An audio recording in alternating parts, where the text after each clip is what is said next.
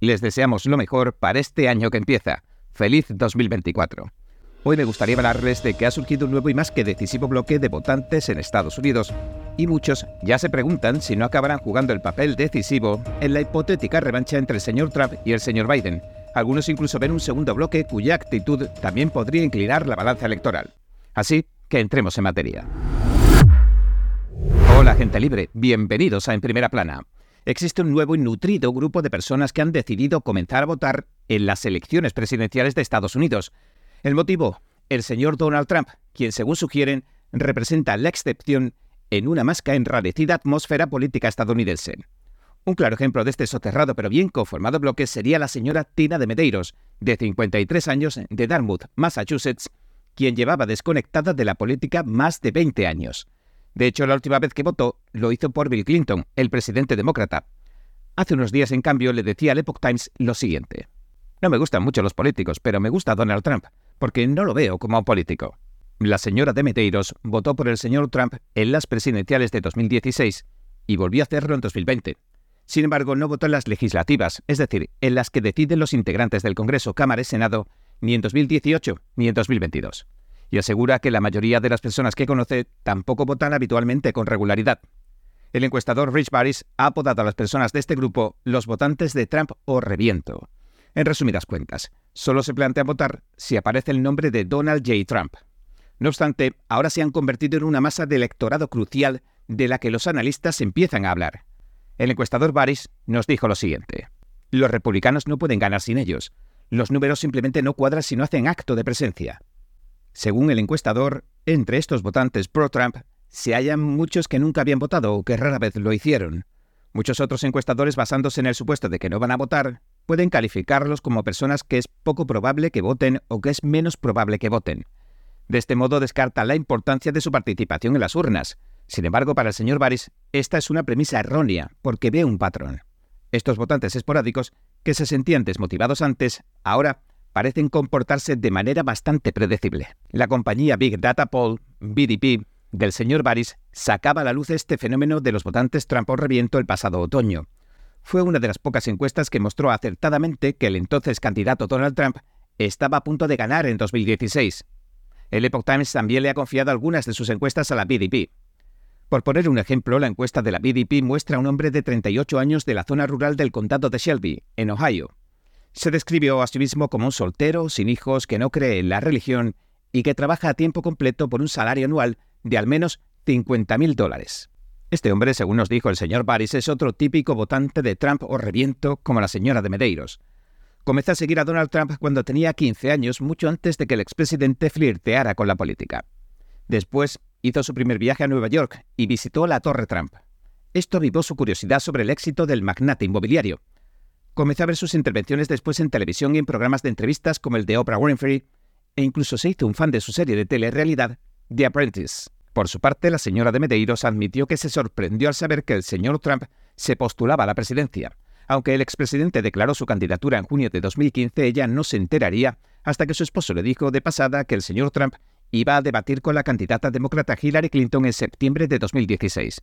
Para entonces, la señora Clinton ya había declarado que los partidarios de Donald Trump podrían ser agrupados en una canasta de deplorables y calificó a estas personas como racistas, sexistas, homofóbicas, xenófobas e islamófobas. Estos comentarios, por supuesto, provocaron una reacción airada. En cuanto Demetrio se enteró, predijo que el señor Trump iba a ganar porque, según dijo, todos pensaban que la señora Clinton estaba loca. Eso dijo. Al parecer vio señales de que comenzaba a gestarse el apoyo que acabaría encumbrando a Trump hasta la presidencia, y que, según dice, se debió en parte al resentimiento que generó la señora Clinton. También recordó lo siguiente. Dijo, la gente tenía carteles en la fachada de sus casas que decían, aquí vive un deplorable. Intrigada, nos contó, empezó a informarse sobre las políticas que proponía el futuro presidente, y le parecieron de sentido común. Está de acuerdo en que se trate de poner cerco a la inmigración ilegal, que se defienda los derechos constitucionales de los estadounidenses y que se reduzca la burocracia gubernamental, es decir, el tamaño del Estado y su poder. Dijo que el presidente Trump cuenta con su apoyo, aunque admitió que puede estar dedicándose en demasía a insultar, pero añadió también lo siguiente. Me gusta cuando va por la gente que va por él.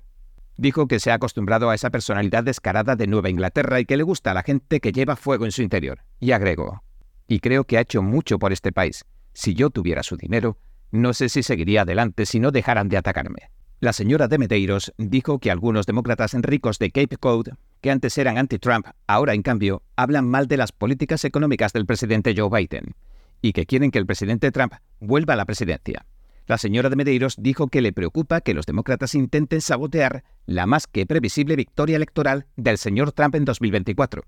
Días después de que la señora de Medeiros expresara esa preocupación al Epoch Times, el Tribunal Supremo de Colorado, de inclinación izquierdista, declaró que dejaba fuera de las listas de las primarias estatales al presidente Trump. Que es decir algo como que el señor Trump deja de ser un posible candidato presidencial. El Partido Republicano de Colorado ha pedido al Tribunal Supremo que intervenga. Michaela Rose, de 36 años de Dallas, ejemplifica otra categoría de partidarios del presidente Trump, aquellos a los que nunca les ha interesado la política. Sin embargo, gracias a él, se han vuelto personas más que comprometidas con la política. Pero para evitar represalias, esta mujer casada y madre de dos hijos le pidió al Epoch Times que usemos su seudónimo en Internet. Encontró la motivación en el futuro de sus hijos y empezó a prestarle atención a la política. Esto fue después de que la señora Rose se enterara de que las escuelas intentaban inculcar a los niños la homosexualidad y la transexualidad. Rose empezó a darse cuenta del papel tan fundamental que desempeña el presidente de Estados Unidos a la hora de orientar las políticas del país y de marcar las pautas que seguirán la sociedad estadounidense. Por eso comenzó a profundizar y empezó a escuchar directamente los discursos del presidente Trump. Se convenció, dijo, de que muchos de los informes de los principales medios de comunicación lo retrataban equivocadamente. Así que por primera vez en su vida la señora Rose, que entonces tenía poco más de 30 años, votó por el presidente Trump en las elecciones de 2020. Subrayó que está de acuerdo con que se denuncie que amañaron o robaron esas elecciones, y que tiene la intención de votar por el señor Trump otra vez en 2024, pero, a diferencia de los votantes de Trump o Reviento, Rose dijo que votó en las elecciones de mitad de mandato de 2022. Ahora se considera a sí misma un miembro informado y activo del electorado. Jeff Bloodworth, profesor de Historia Política de Estados Unidos en la Universidad de Canyon, en Erie, Pensilvania, dijo que la señora Rose y los votantes de Trump o Reviento le parecen el típico tipo de persona que Donald Trump ha incorporado al sistema político. Los críticos del expresidente aseguran que le gusta dar el espectáculo y que este resulta agotador.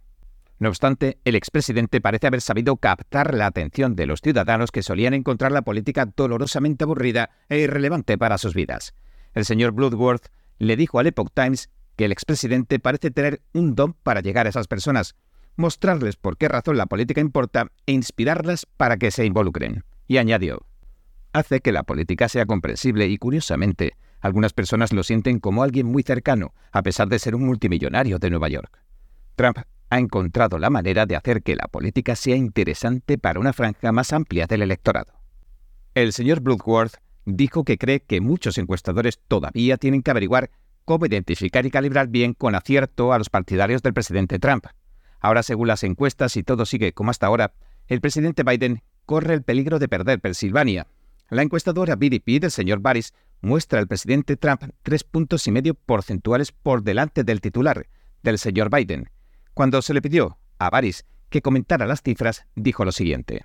Supongo que me sorprendieron más los números de las ciudades, particularmente en Filadelfia. En 2020, el entonces candidato Joe Biden ganó en el condado de Filadelfia por unos 63 puntos porcentuales. Ahora ese nivel de apoyo ha caído 16 puntos porcentuales según la BDP. La encuesta detectó un descenso similar de los partidarios del presidente Biden en Pittsburgh, donde ganó por unos 20 puntos porcentuales en 2020. Ahora, su ventaja en Pittsburgh se ha reducido a unos 4 puntos según la BDP. Estos resultados se encajan con otras encuestas que muestran que el apoyo que recibe el actual presidente de la población que no se considera blanca ha ido decayendo. Algunos estrategas demócratas han reconocido que estas cifras de las encuestas son señales de advertencia sobre la reelección del presidente Biden. En pocas palabras, las cifras muestran, según Bloodworth, que Biden es débil. Y creo, dijo, que incluso Joe Biden lo sabe. Por otro lado, algunos de los aliados del presidente en funciones descartan la importancia de las encuestas a estas alturas del partido. Cuando el mes pasado el Epoch Times le pidió al estratega demócrata Matt Engel de Washington que comentara las tendencias a la baja en las encuestas del presidente Biden, declaró lo siguiente. Las encuestas a un año vista no son predictivas, y tratarlas como si lo fueran es una estupidez a título personal y una irresponsabilidad a título periodístico. Del mismo modo, el señor Baris le dijo al Epoch Times que la gente no debería fiarse de las encuestas e informarse bien sobre ellas. Los sondeos solo pretenden descubrir, dijo, e identificar tendencias y a lo sumo dejar un registro de los sentimientos de los votantes en un momento dado. En otras palabras, son instantáneas que registran el presente, no bolas de cristal con las que vislumbrar el futuro. Además, la mayoría de las encuestas contienen errores de muestreo que pueden sesgar los resultados normalmente entre 3 y 4 puntos porcentuales. Por tanto, obtener una ventaja dentro de esos márgenes puede no significar mucho. Y hasta ahora la mayoría de los resultados de las encuestas entre Biden y Trump se sitúan dentro de ese margen de error. El señor Angle dijo que las encuestas del presidente Biden pueden estar resintiéndose por la virulenta oposición que lanzan los ideólogos del presidente Trump en los medios de comunicación de derechas. Muchos informes han criticado la gestión del presidente Biden de la economía, las cuestiones de inmigración y los asuntos exteriores, como la guerra entre Israel y Hamas. Además, se ha abierto una investigación que puede desembocar en un juicio político por los millones de dólares que supuestamente fluyeron desde el extranjero a las cuentas bancarias de sus familiares. El presidente Biden ha negado haber cometido delito alguno, pero en este marco sus partidarios dicen que el escándalo del tráfico de influencias es poca cosa comparado con las 91 acusaciones penales que se han presentado contra el presidente Trump. Las acusaciones se derivan de que tratara de impugnar los resultados de las elecciones de 2020 junto con su manejo de registros empresariales y de registros gubernamentales. Pero el expresidente ha afirmado en repetidas ocasiones que no hizo nada malo. Dice que está siendo objeto de una caza de brujas políticas sin precedentes que se ha diseñado para mancillar su candidatura e interferir en las elecciones de 2024. También ha elogiado repetidamente sus resultados en las encuestas como indicador de que el pueblo estadounidense considera que los casos penales en su contra son una persecución política. Asegura que la gente sabe apreciar el trabajo que hizo al frente de la Casa Blanca. El señor Angle señala que en la revancha Biden-Trump ambos candidatos son mayores, el presidente Trump tiene 77 años y el presidente Biden 81. El estratega, sin embargo, encuentra diferencias significativas entre ambos. Dijo que considera al presidente Trump peligrosamente destructivo, deshonesto y una amenaza para la democracia estadounidense. Por su parte, tanto el presidente Trump como sus partidarios creen que estas críticas forman parte del falso discurso electoral demócrata, y responden diciendo que el presidente Biden ha tropezado tanto con sus palabras como con sus pies. Señala que son signos de que su edad le está perjudicando y haciéndole parecer débil en la escena mundial. Por el contrario, el presidente Trump, dicen, sigue siendo ingenioso y parece resistente a pesar de un exigente calendario de comparecencias ante los tribunales y actos de campaña. El señor Angel, por su parte, califica al presidente Biden de competente, triunfador y patriota, aunque resulte, dice, poco apasionante. Sin embargo, los críticos del presidente Biden le acusan de no poner a Estados Unidos en primer lugar. Bajo su mandato, un número récord de migrantes ilegales han cruzado la frontera entre Estados Unidos y México. La vicepresidenta Kamala Harris decía recientemente en Nueva York, al caso, que las encuestas mostraban una imagen incompleta de los valores y creencias de la gente. Confían en que los votantes apoyarán la reelección del presidente Biden después de que tengan la oportunidad de escuchar de primera mano a qué se comprometen tanto ella como el presidente. No obstante, su reciente tendencia a la baja en varias encuestas de opinión parece innegable. Mientras tanto, el presidente Trump ha estado brillando en lo que la encuestadora BDP llama los seis grandes estados del cinturón manufacturero. Iowa, Ohio, Pensilvania, Michigan, Minnesota y Wisconsin. Y ahora mismo gran parte de la atención nacional se centra en Iowa. El 15 de enero ese estado celebrará la primera contienda nacional de 2024.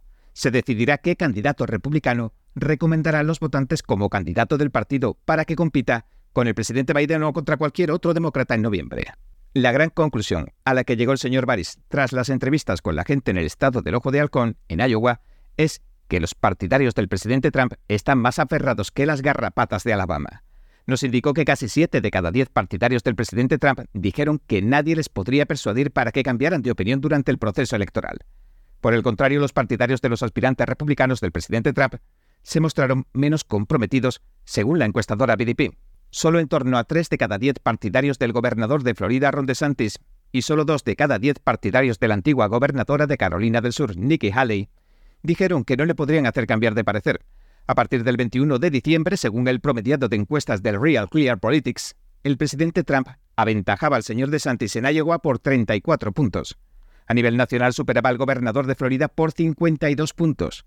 Aunque la señora Haley ha ido ganando terreno en las últimas semanas, el señor Baris dijo que las últimas encuestas estaban reflejando una reorganización de la parte inferior de la tabla de los rivales internos del partido del presidente Trump. De cara a una hipotética revancha Biden-Trump en 2024, el Emerson College y el Des Moines Register han publicado encuestas que muestran al presidente Trump con una ventaja de dos dígitos en Iowa. Aunque todavía no ha salido el sondeo de la BDP Biden-Trump para Iowa, algunos datos recopilados por la encuestadora indican que los dos hombres empatan en un estado, Minnesota.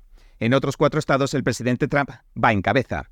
El mejor resultado para Trump fue en Ohio, un estado que ganó por 8 puntos porcentuales en 2020. Ahora la BDP lo muestra por delante del presidente Biden por al menos 13 puntos en todos los enfrentamientos hipotéticos. El Partido Republicano de Ohio dio un paso inusual y anunció que apoya al presidente Trump el 1 de diciembre, cuando restan más de tres meses para las elecciones primarias del Estado, del 19 de marzo. Mientras tanto, la encuestadora BDP mostraba que el presidente Trump aventaja ligeramente en Wisconsin, pero disfruta de márgenes algo mayores en Pensilvania, un 3,5%, y en Michigan, un 4,7%. El analista de Real Clear Politics, Sean Trent, informó que a 28 de noviembre, Trump lideraba el promediador de RCP de Real Clear Politics en Michigan por primera vez en la historia. Lo mismo ocurre en Pensilvania. El señor Trent escribió lo siguiente al respecto. Y sigue de cerca Biden en Wisconsin, pero ya le ha aventajado en casi tantas encuestas como le aventajó en el estado en 2016 y 2020 sumados. Las encuestas del presidente Trump en Wisconsin, que le sitúan a menos de un punto del presidente Biden, han mejorado con respecto a agosto de 2020, cuando iba tres puntos y medio por detrás. De hecho, esta ha sido la mejor encuesta del presidente Trump en ese estado según el señor Trent, quien dijo que va el presidente Trump como el favorito vencedor en 2024. Y aunque Wisconsin contribuyó a la victoria del entonces candidato Donald Trump en 2016, en 2020 se declaró vencedor al entonces candidato Joe Biden. Pero tanto en 2016 como en 2020, el margen de la victoria en Wisconsin fue menor de un punto porcentual. Además, en Florida, Trump aventaja o empata en todas las encuestas. En Arizona aventaja por cinco puntos, mientras que en Georgia lo hace por seis. En una encuesta de Bloomberg Morning de octubre, el presidente Trump aventajaba al presidente Biden en cinco de los siete estados indecisos, es decir, Arizona, Georgia, Carolina del Norte, Pensilvania y Wisconsin, todos los cuales, excepto Carolina del Norte, ganó el presidente Biden en 2020. En esa encuesta, el presidente Biden estaba por delante en Nevada y empataba con el presidente Trump en Michigan. El señor Trent también señala que las últimas noticias sobre las encuestas presidenciales produjeron una avalancha de artículos de pánico y mensajes en las redes sociales, asegurando a los lectores que las encuestas no son predictivas y proporcionando una variedad de razones por las que las cosas mejorarán para el presidente Biden. Y añadió, los analistas electorales parecen saber que están obligados a pronunciar las palabras de que Trump puede ganar, pero en el fondo no se las creen. La noción de que Biden es el favorito está profundamente interiorizada, probablemente por diversas razones. Y subrayó que algunos expertos son reacios a reconocer que una victoria del expresidente es una posibilidad clara, no descabellada, aunque señaló que las condiciones podrían mejorar para el presidente Biden antes de las elecciones del próximo noviembre. El señor Trent escribió lo siguiente al respecto. Trump está mejor posicionado en las encuestas para ganar estas elecciones que cualquier candidato del Partido Republicano desde al menos 2004. De todos modos, las encuestas son un asunto delicado. Incluso el sondeo mejor diseñado, realizado con honestidad y las mejores intenciones, podría salir mal debido a los caprichos de los votantes. Los que proclaman que están seguros de votar pueden no hacerlo. Los que juraron lealtad a un candidato hace días, semanas o meses pueden cambiar de opinión en el momento de entrar en la cabina de votación. El sesgo de las encuestadoras también puede desempeñar un papel. Por ejemplo, cuando la demócrata Hillary Clinton perdió ante el entonces candidato Donald Trump en 2016, era la clara favorita según todos los sondeos. El promedio de encuestas de RCP, de Real Clear Politics, la mostraba con 3,2 puntos porcentuales de ventaja. Según los analistas, tal vez porque parecía que Clinton tenía todas las de ganar, muchos demócratas y votantes independientes se quedaron en casa en lugar de ir a votar. Del mismo modo, si el presidente Trump mantiene su ventaja en las encuestas, también corre ese riesgo. Algunos de sus partidarios podrían no molestarse en votar si perciben que va camino de una victoria aplastante. Esa falta de respuesta puede convertir una victoria inminente en una derrota. El expresidente ha abordado esta preocupación en sus últimos mítines. De hecho, en repetidas ocasiones ha instado, ha pedido a la gente que no dé por sentado su victoria y que salga a votar. Pero el presidente Trump también corre el riesgo de que un segundo bloque de votantes se quede en casa. Aquellos que están de acuerdo con que les robaron o amañaron las elecciones de 2020. Algunos se han lamentado públicamente de que ya está todo amañado, por lo que sus votos no van a contar de todos modos. Si un número significativo de los posibles votantes del presidente Trump adoptan esa actitud, sus posibilidades de ganar caen en picado. Aunque es imposible garantizar unas elecciones a prueba de fraude, el señor Baris tiene un consejo para todos los votantes. Dijo lo siguiente. Nunca se va a poder evitar que la gente haga trampas en las elecciones, pero se puede vencer al tramposo con una participación mayoritaria. En un podcast reciente, indicó que cada voto legítimo que se emite elimina un voto ilegítimo que los tramposos hayan podido amañar. Y añadió, en todas las jurisdicciones hay un número finito de votantes. Por tanto, el número de papeletas emitidas no puede ser superior al de votantes registrados. Existe la idea errónea de que seguirán añadiendo papeletas tantas como necesiten. Eso no es cierto. Están añadiendo las papeletas de los votos que no se emitieron. Bien, este ha sido nuestro episodio de hoy. El primero del año. El primero de un año que esperamos pasar juntos. Así que gracias por sintonizarnos. Si le gusta nuestro programa, por favor, no olvide darle a me gusta, suscribirse y compartir este vídeo con sus amigos y su familia. Porque todo el mundo merece conocer los hechos. Una vez más, gracias por ver en primera plana. Nos vemos mañana. Un espectáculo verdaderamente revelador todos y cada uno de nosotros.